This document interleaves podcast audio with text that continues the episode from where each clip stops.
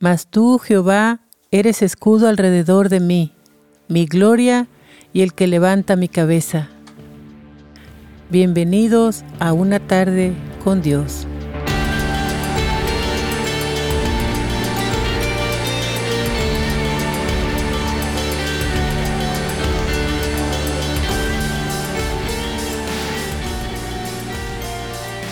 Esta tarde le preguntaba a uno de mis hijos qué opinión tenía acerca de la autoestima y qué sabía acerca de ella. Entonces, él me dijo que la vida era la que lo había enseñado. Y le pregunté acerca de cómo miraba el entorno, su juventud, la, juventud de otros compañeros. ¿Qué opinión tenía acerca de ellos?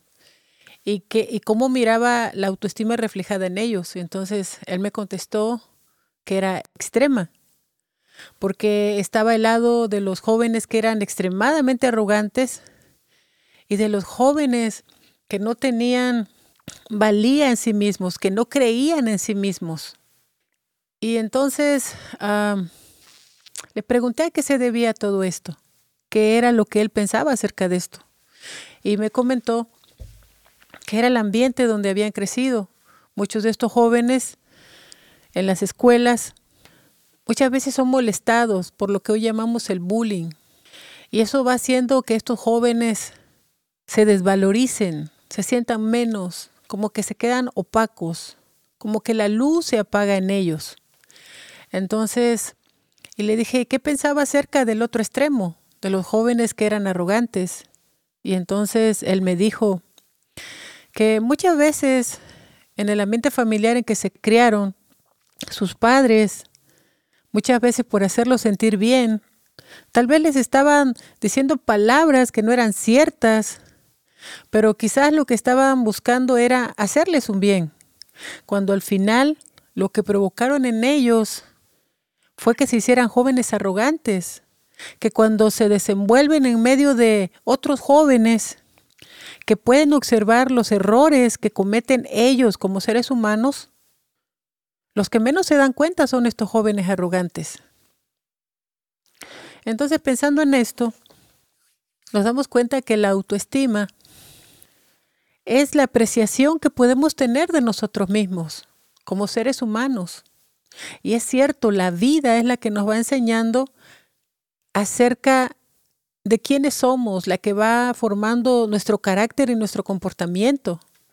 Porque todo esto depende del ambiente en que estamos siendo formados, de todos los pensamientos que vamos recogiendo, los sentimientos, las sensaciones, las experiencias que nosotros hemos ido recogiendo a lo largo de toda nuestra vida. Y en verdad también influye el ambiente en el que hemos nacido, en el que nos vamos desarrollando como niños, como preadolescentes, como jóvenes, hasta llegar a ser jóvenes adultos y ya tener un carácter formado.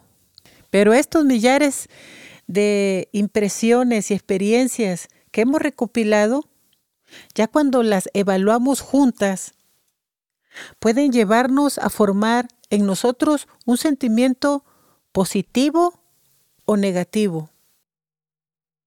Cuando hablamos de dividir la autoestima en una autoestima baja o un pensamiento negativo, entonces vamos a mirar las secuelas que todas esas impresiones a lo largo de la vida han formado en nosotros, que puede provocar que seamos personas indecisas, con dificultad para tomar decisiones, que siempre tenemos miedo a equivocarnos, que solamente tomamos decisiones cuando estamos 100% seguros de obtener algún tipo de resultado a nuestro favor.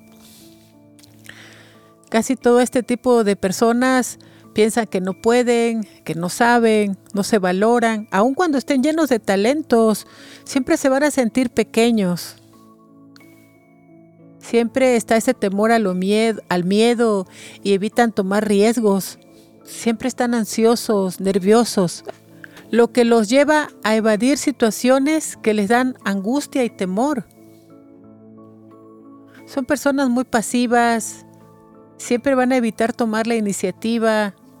Son personas que por lo regular se aíslan y no tienen amigos. No les gusta compartir con otras personas. Casi siempre evitan participar de ciertas actividades, ya sea en el estudio o en el trabajo. Temen hablar con otras personas. Dependen mucho de otras personas para poder realizarse. Se dan por vencidos antes de empezar cualquier actividad. Piensan que no hacen nada bien, nunca están satisfechas consigo mismas. Les cuesta reconocer cuando se equivocan. Siempre tienen sentimientos de culpa cuando algo sale mal.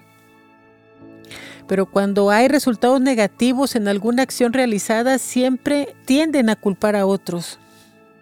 Siempre se creen que están feos, que son ignorantes.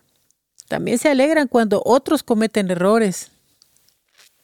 Son personas descuidadas, no se preocupan por su estado de salud, son pesimistas, creen que todo les saldrá mal, creen que son personas poco interesantes para los demás, les cuesta obtener sus metas, no les gusta esforzarse, sienten que no controlan su vida. Hablemos de características acerca de las personas que tienen una autoestima alta. Bueno, ellos piensan que pueden hacerlo todo, que no hay nadie mejor que ellos. Creen que tienen siempre la razón y que no se equivocan. Son seguros de sí mismos en extremo, pero los hace no ver los riesgos de sus acciones. Creen que todas las personas los aman. Cuando uno está bien con uno mismo, se verá reflejado en su comportamiento y en su relación con el entorno. Un estado emocional positivo siempre va a favorecer nuestras relaciones y facilitar que sean más fluidas y constructivas. En cambio, un estado emocional negativo tendrá repercusiones negativas en nuestras relaciones y esto favorecerá a que siempre estemos en medio de conflictos. Se cortan las comunicaciones y eso va a impedir que haya solución para los problemas que se hayan desarrollado. Dependiendo del entorno en que nos haya tocado vivir, ya sea un ambiente negativo, de abuso, de maltrato físico, de padres que no demuestran amor o sea indiferentes, con vicios, violentos, un ambiente totalmente tóxico, todo tipo de experiencias vividas serán factores que marcarán nuestra autoestima, para bien o para mal. A mi consideración, una autoestima dañada hoy está abriendo la puerta a todo tipo de pecado. Dios conoce el potencial que hay en cada uno de nosotros, porque Él ve la mente y el corazón. Nosotros solamente vemos el exterior y en base a lo que vemos juzgamos. Vemos a un joven drogándose y le llamamos drogadicto, pero Dios conoce a ese joven y ve en él lo que nosotros no somos capaces de ver. Y Satanás astutamente llevó la vida de este joven a internarse en la oscuridad, rompiéndole como ser humano, introduciéndolo a una vida de dolor, rechazo, crítica, menosprecio, abuso, y tapó sus ojos, quebró su corazón, corrompió sus sentidos, oscureció sus emociones, hasta encontrar la única salida viable, la de drogarse para no sentir, para no recordar la vida dura que le tocó vivir. Pero Dios sabe que aún lo débil y vil de este mundo es útil en sus manos. El vacío del corazón que experimenta el ser humano no es más que su falta de Dios. Así que si necesitamos más autoestima, en realidad lo que necesitamos es más de Dios.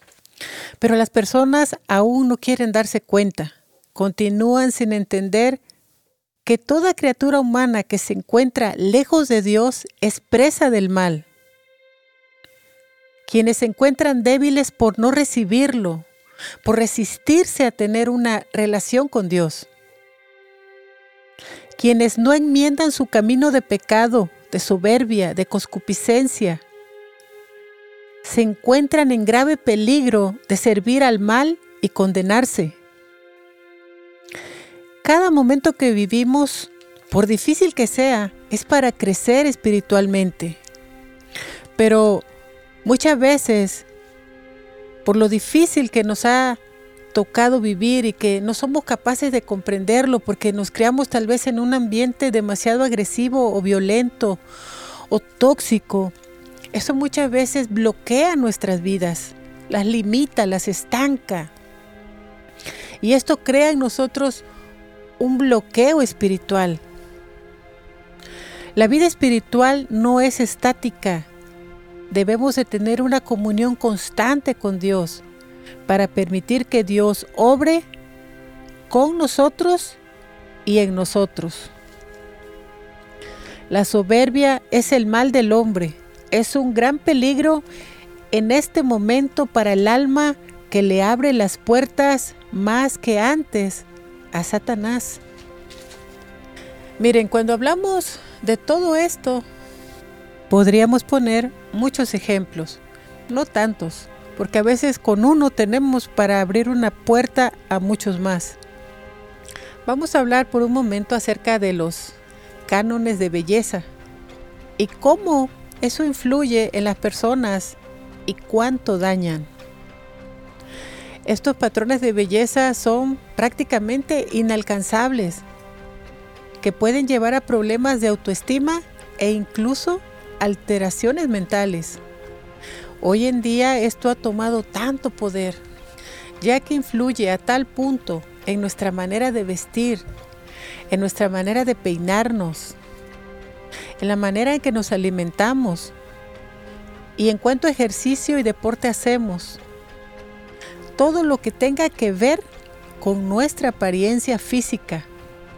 Esto incluye hombres, mujeres a edad muy temprana, prácticamente siendo niñas.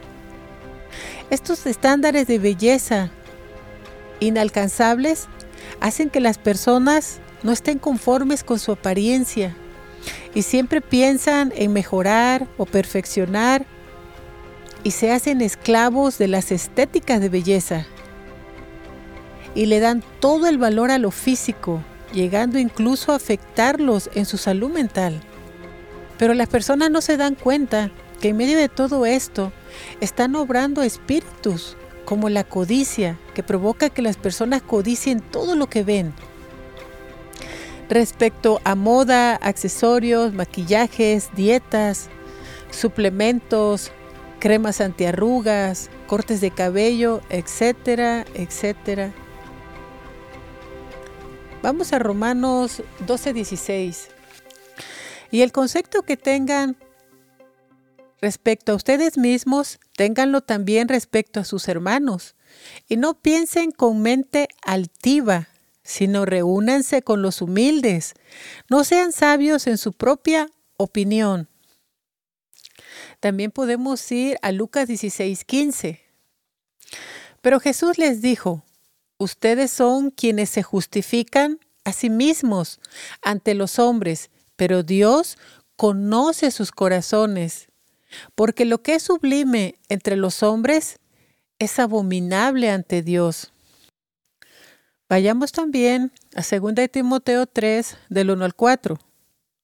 Pero sabe esto, que en los últimos días vendrán tiempos difíciles, porque habrá hombres amadores de sí mismos, amantes del dinero, jactanciosos, altivos, blasfemos, desobedientes a sus padres, ingratos, impíos, calumniadores, esclavos de las concupiscencias, crueles, aborrecedores de lo bueno, traidores, desenfrenados, arrogantes, amadores de los placeres más que del amor de Dios. Lo que estamos mirando hoy en día es precisamente cómo la arrogancia se está manifestando en el mundo, aunado al menosprecio, porque eh, los hombres ya no se aceptan como son. Quieren hacerse cirugías de todo tipo, corporales, porque no se conforman. Eh, no se conforman como Dios les ha hecho. Y las personas no se están dando cuenta que en medio de todo esto están trabajando espíritus, como el espíritu de la vanidad, está trabajando activamente en todas las edades, en todas las personas, llevándolas a precisamente a estar en medio de la vanidad. El espíritu de las joyas provoca que compres joyas y que te hagas adicto a las joyas. Vayamos a primera de Pedro 3, del 3 al 4. Y que su atavío no sea con adornos externos, peinados ostentosos, adornos de oro ni vestidos suntuosos, sino adórnense en el ser interno del corazón, con un espíritu humilde e incorruptible, el mejor atavío ante Dios otro espíritu activo es el espíritu de la moda. Hace que las personas cambien de guardarropa cada cambio de temporada. Y esto hace adictas a las personas a este tipo de modas. Las personas no se dan cuenta que detrás de todo esto, el que está es el diablo trabajando activamente. Porque Él quiere desenfocarnos de hacer la voluntad de Dios. Todo su enfoque es externo en nuestro cuerpo. Lo que muchas veces olvidamos como seres humanos es que nuestro cuerpo tiene caducidad. Porque la realidad es que tenemos expiración a los 70 o 80 años, los más robustos. Satanás lo que pretende es desviarnos de poner nuestra atención en el valor de nuestra alma porque nuestra alma es, es eterna. Por eso desde nuestra niñez ha roto lo más profundo de nuestro corazón, porque tal vez nos tocó vivir con padres que no nos amaron, que muchas veces nos vieron como un estorbo, como una carga, que muchas veces nos rompieron el corazón o que simplemente nos trataron con mucha violencia, con mucha agresión. Y el diablo fue obrando de tal manera en la vida de los niños. Si ustedes se dan cuenta, somos cerca de 8 mil millones de personas. Y cada una de estas personas, individualmente, cada una tiene su propia historia. Es una vida, pero cada uno de ellos tiene su propia historia de vida.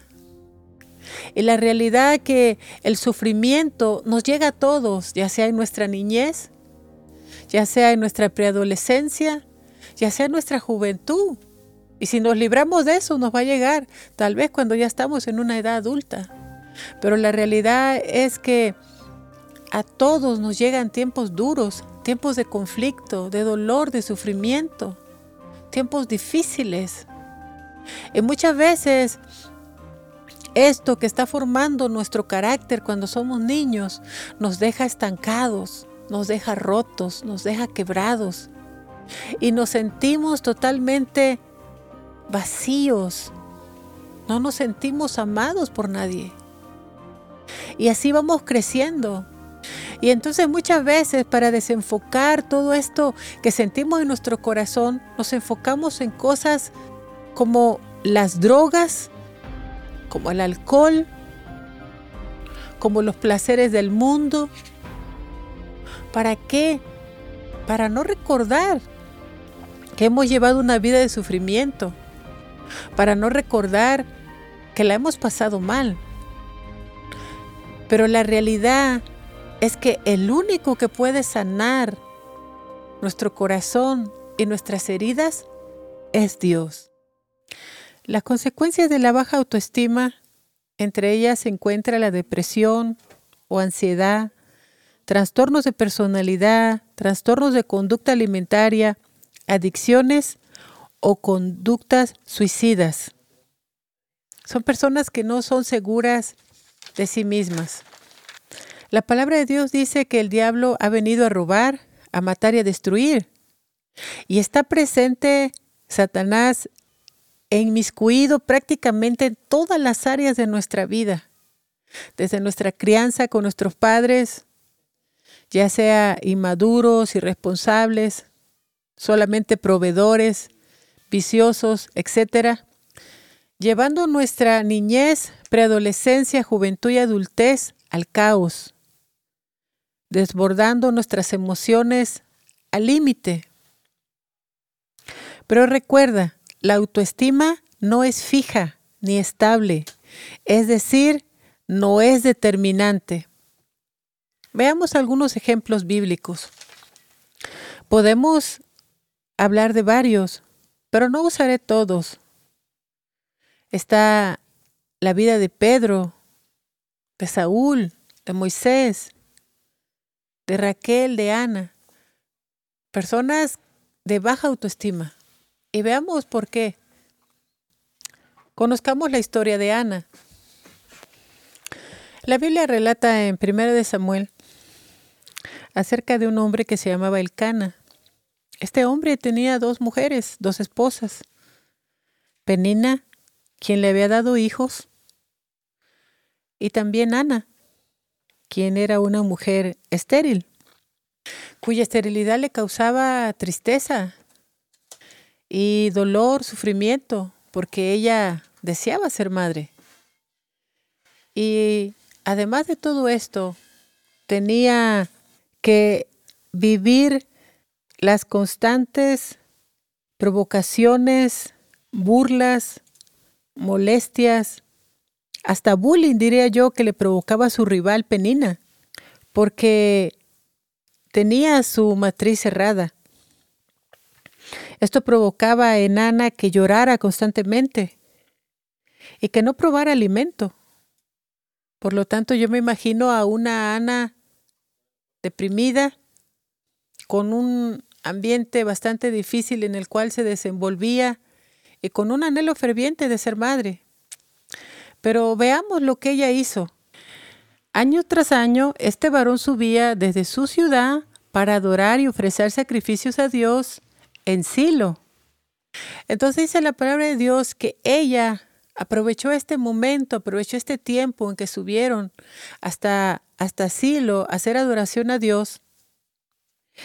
Y ella hizo votos a Dios, a nuestro Padre Celestial, le entregó esa aflicción, le entregó ese dolor, ese anhelo que ella tenía de ser madre, y le dijo que si le concedía que ella tuviera un hijo varón, se lo dedicaría a Dios. Ella estaba tan profunda, profundamente en esta oración que se prolongaba y ella externaba este dolor a nuestro Dios, que el sacerdote de aquel momento que era llamado Elí, solo miraba que sus labios se movían, incluso llegó a pensar que ella estaba con exceso de licor, borracha porque no alcanzaba a darse cuenta que esta era un alma angustiada, una alma que estaba derramando su corazón a Dios, que estaba entregando su dolor, su sufrimiento, en busca de una respuesta. Ana dio el paso correcto, el paso que cada uno de los que estamos en medio de la aflicción, en medio del dolor, en medio del menosprecio, en medio de la autoestima baja, en medio de la depresión, de la ansiedad, del nerviosismo, en medio de todo lo que conlleva los pensamientos negativos, ella tomó la decisión correcta y es entregárselo todo a Dios, porque sabía y confiaba que Él era la respuesta a todo el sufrimiento que ella había experimentado. Y su oración su búsqueda en Dios tuvo resultado. Vemos en primera de Samuel 1:20 que ella concibió y que dio a luz a un hijo que puso por su nombre Samuel, porque se lo había pedido a Dios. Dios responde, Dios escucha. Él está esperando que dejemos de luchar con nuestras propias fuerzas Él quiere que lleguemos al entendimiento de comprender que nosotros necesitamos de Él. La palabra de Dios dice que apartados de Dios no hay nada que podamos hacer. Y Él está esperando que vengamos a Él. Acerquémonos pues a Dios y Él se acercará a nosotros. Una tarde con Dios es una producción por Freddy Romero. La voz de hoy fue Maricruz Medina. Música original por Freddy Romero. La canción de hoy fue Espíritu de Dios por Jorge Arias y fue cubierta por Freddy y Jeffrey Romero. Visita nuestro canal de YouTube Verdad Superior o visita nuestro sitio verdadsuperior.com para más información sobre el mundo espiritual. El proverbio de hoy. Mira que te mando que te esfuerces y seas valiente. No temas ni desmayes, porque Jehová tu Dios será contigo en donde quiera que fueres.